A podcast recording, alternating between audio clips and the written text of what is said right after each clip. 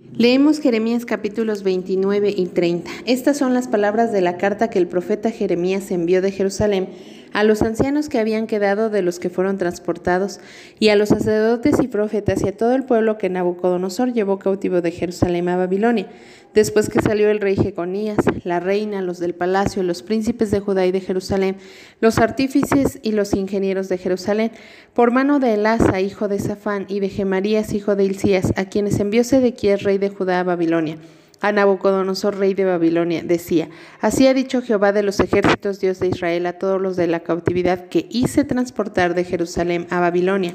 Edificad casas y habitadlas, y plantad huertos y comed el fruto de ellos. Casaos y engendrad hijos e hijas.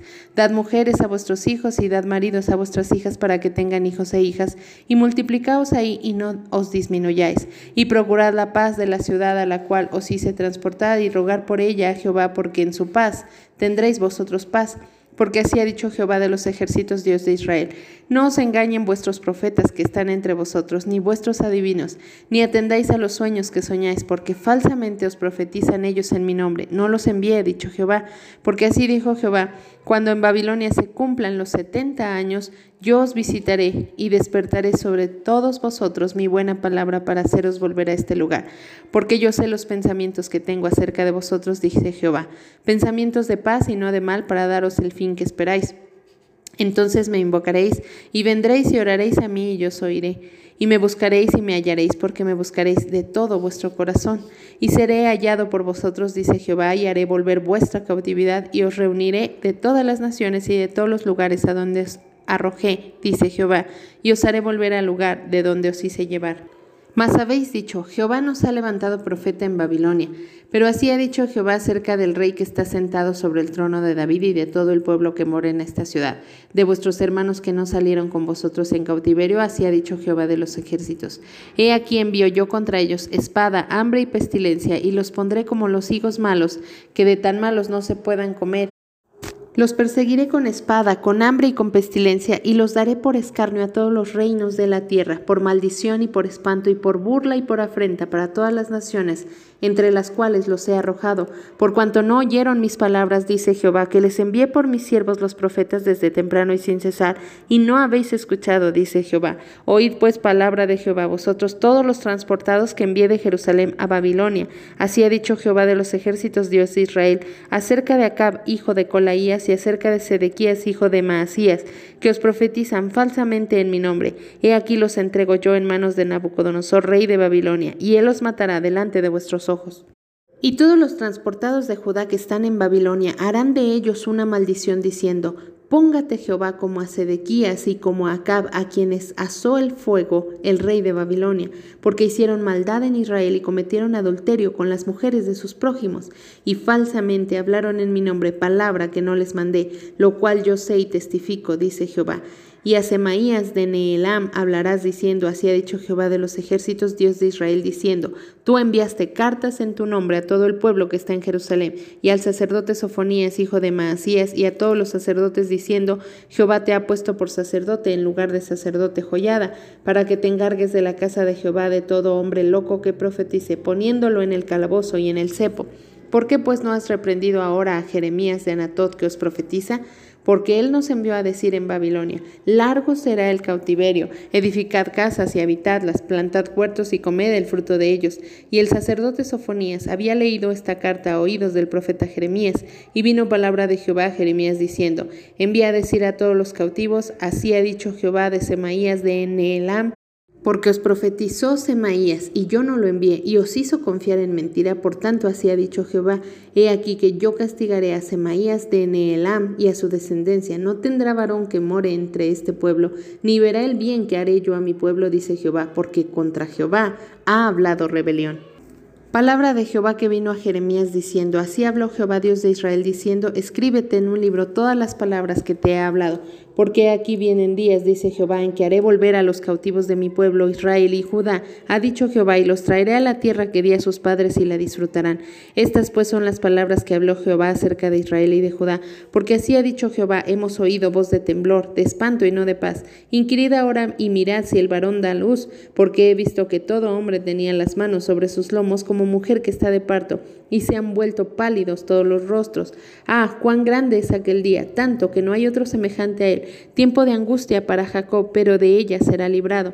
En aquel día dice Jehová de los ejércitos, yo quebraré su yugo de tu cuello y romperé tus coyundas, y extranjeros no lo volverán más a poner en servidumbre, sino que servirán a Jehová su Dios y a David su rey, a quien yo les levantaré. Tú pues, siervo mío Jacob, no temas, dice Jehová, ni te atemorices Israel, porque aquí que yo soy el que te salvo de lejos a ti y a tu descendencia de la tierra de cautividad.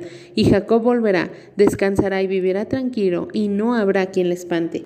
Porque yo estoy contigo para salvarte, dice Jehová, y destruiré a todas las naciones entre las cuales te esparcí. Pero a ti no te destruiré, sino que te castigaré con justicia. De ninguna manera te dejaré sin castigo. Porque así ha dicho Jehová, incurable es tu quebrantamiento y dolorosa tu llaga. No hay quien juzgue tu causa para sanarte, no hay para ti medicamentos eficaces.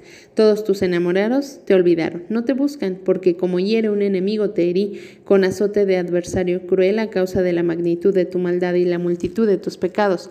¿Por qué gritas a causa de tu quebrantamiento? Incurable es tu dolor, porque por la grandeza de tu iniquidad y por tus muchos pecados te he hecho esto pero serán consumidos todos los que te consumen y todos tus adversarios, todos irán en cautiverio. Hollados serán los que te hollaron y a todos los que hicieron presa de ti daré en presa.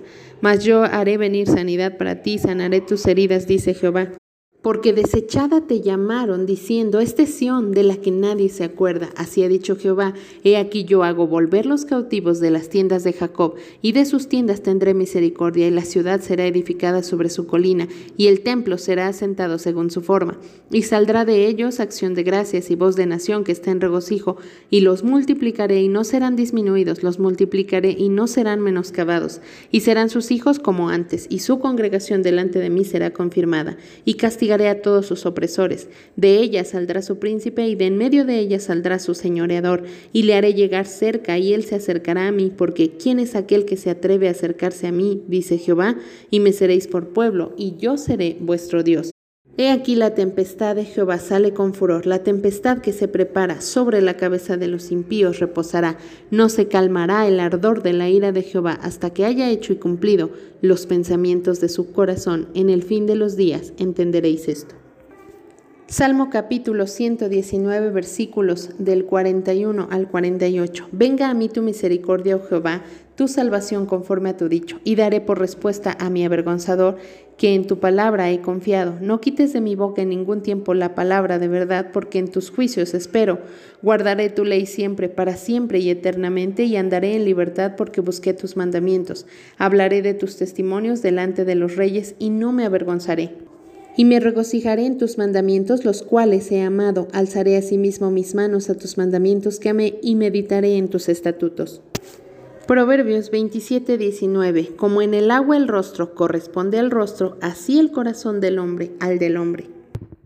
Pablo, apóstol de Jesucristo por mandato de Dios nuestro Salvador y del Señor Jesucristo nuestra esperanza, a Timoteo, verdadero Hijo en la fe, gracia, misericordia y paz de Dios nuestro Padre y de Cristo Jesús nuestro Señor, como te rogué que te quedases en Éfeso cuando fui a Macedonia para que mandases a algunos que no enseñen diferente doctrina, ni presten atención a fábulas y genealogías interminables que acarrean disputas más bien que edificación de Dios, que es por fe. Así te encargo ahora, pues el propósito de este mandamiento es el amor nacido de corazón limpio y de buena conciencia y de fe no fingida, de las cuales cosas, desviándose algunos, se apartaron a vana palabrería, queriendo ser doctores de la ley sin entender ni lo que hablan ni lo que afirman.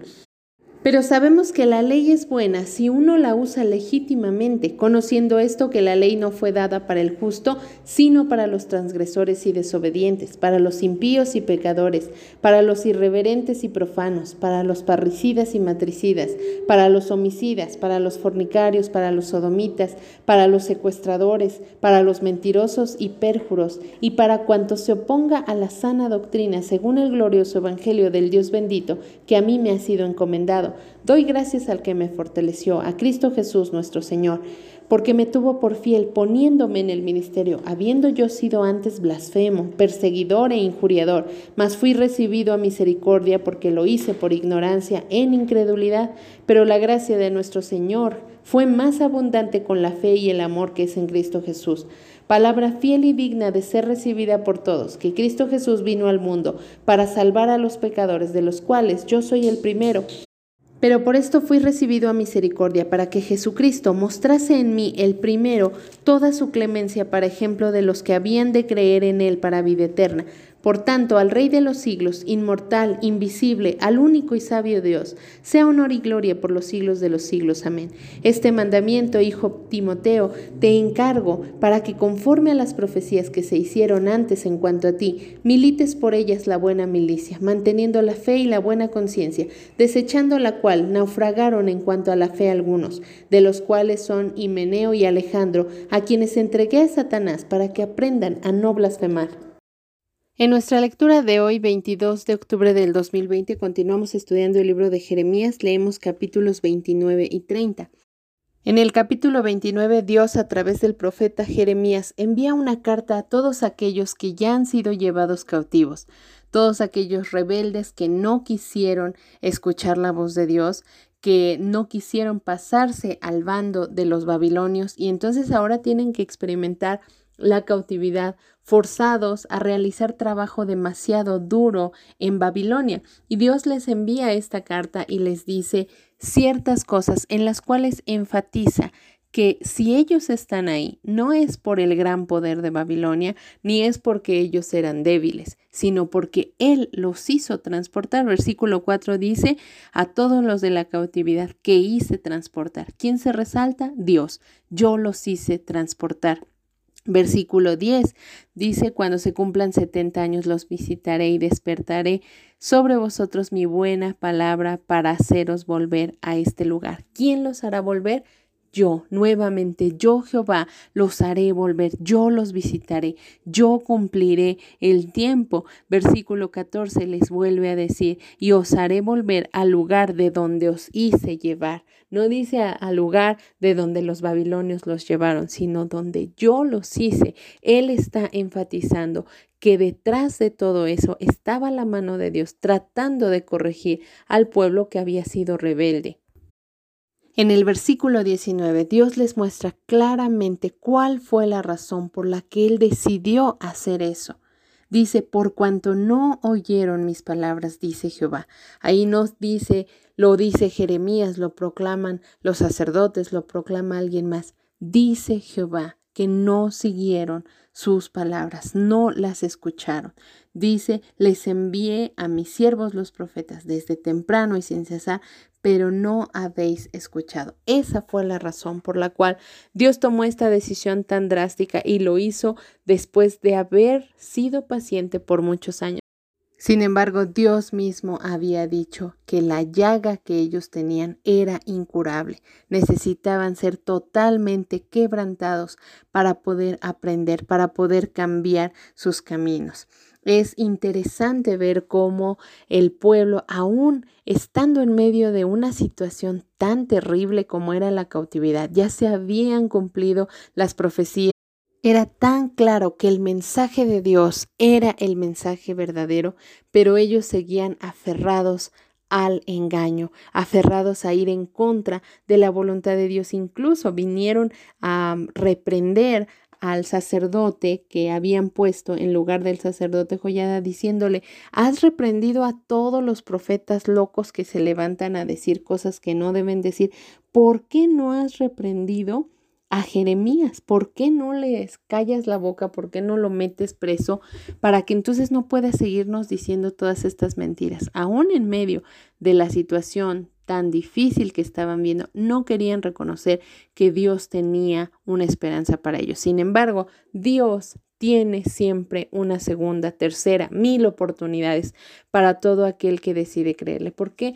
Porque Él se compadece del ser humano, porque Él desea que vivamos buenas vidas sobre esta tierra. No quiere que estemos tristes, afanados, no quiere que estemos preocupados, no quiere eh, que haya lágrimas en nuestros ojos a causa del dolor, no quiere que vivamos esclavos del pecado. Y entonces cuando nuestras propias decisiones nos llevan a esas situaciones límite, esas situaciones donde estamos totalmente devastados, Dios se compadece y así como mandó una carta a estos cautivos, también lo hace a nuestro corazón. Él les dijo, que les quede claro que no van a salir de Babilonia. Hagan casas, cásense, disfruten de la vida que tienen ahí. Es la nueva oportunidad que yo les doy, es mi nuevo mandato. Hagan una buena vida en Babilonia porque yo le he prometido a mi siervo Nabucodonosor que le voy a dar esta tierra no solo a él, a su hijo, sino hasta a su nieto. Entonces, van a ser 70 años. Dios no les miente, les dice, los voy a dejar 70 años cautivos en Babilonia. Así que lo mejor que pueden hacer es comenzar a disfrutar la vida. Dios nuevamente les está dando una opción de una buena vida, de no tratar de creer que pronto iban a regresar a la tierra de la cual habían salido. Pero ellos seguían en rebeldía, ellos no querían. Dios les dice en el capítulo 30, versículo 10, y Jacob volverá, descansará y vivirá tranquilo, y no, habla, no habrá quien le espante. Dice versículo 11, porque yo estoy contigo. Esa era la gran diferencia. Una vez que su pueblo fuese limpiado de toda idolatría, Dios iba a estar con ellos. Dios no los había desechado. Aún estando en esa terrible situación, no los había desechado. Él quería darles un mensaje de esperanza. Dice versículo 11, de ninguna manera te dejaré sin castigo. Es decir, Dios le está diciendo, yo voy a estar contigo, no te voy a dejar, pero así como soy fiel a no dejarte, también soy fiel a mi justicia y de ninguna manera te dejaré sin castigo. Versículo 12 dice, Incurable es tu quebrantamiento y dolorosa tu llaga. No hay quien juzgue tu causa para sanarte.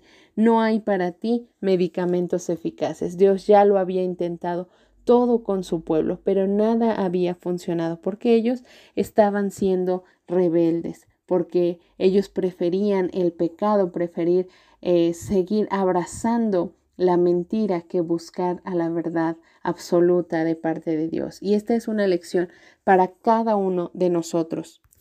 Quizá al igual que el pueblo de Dios, Dios te ha hablado desde temprano y sin cesar, te ha mandado muchas personas a tu alrededor, te ha mandado muchos recursos bíblicos para que entonces tú puedas escuchar claramente su voz y cambies el rumbo que tenías. Pero quizá, al igual que este pueblo, tu actitud ha sido de desinterés, aun sabiendo que es lo correcto, que la palabra de Dios es lo que debes oír, es eh, la norma de vida que debes tener para tu día a día, aún así la has despreciado. Y quizá en este momento estás envuelto en la pornografía, quizá por tus malas decisiones estás experimentando el divorcio, la soledad, quizá eh, porque no tomaste un tiempo para tener intimidad con Dios, has caído en fornicación, estás viviendo en adulterio, quizá por tus malas decisiones estás experimentando una crisis financiera que está devastando a tu familia y tu patrimonio, quizá por eh, no estar lleno de la palabra de Dios, estás experimentando algún tipo de adicción hacia un vicio, la rebelión de tus hijos, no lo sé. Quizá estás como este pueblo en una situación totalmente difícil para ti, en una situación que te avergüenza, en una situación que te entristece, que te duele. Y Dios quiere que sepas que Él no te ha desechado. Él aún tiene un mensaje de esperanza para ti. Él quiere que sepas que te ama.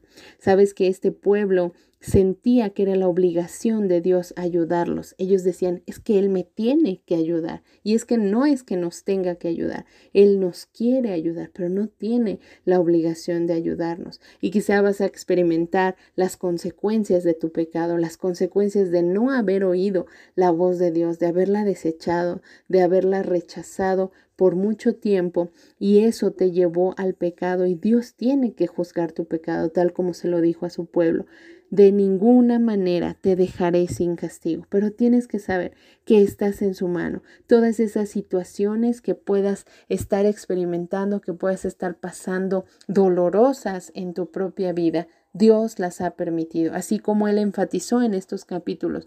Yo soy el que los esparció por las naciones, yo soy el que los llevó cautivos, yo soy el que los arrojé, yo soy, yo soy, también yo soy el que los va a regresar, porque Dios hace la llaga, pero también Él la curará.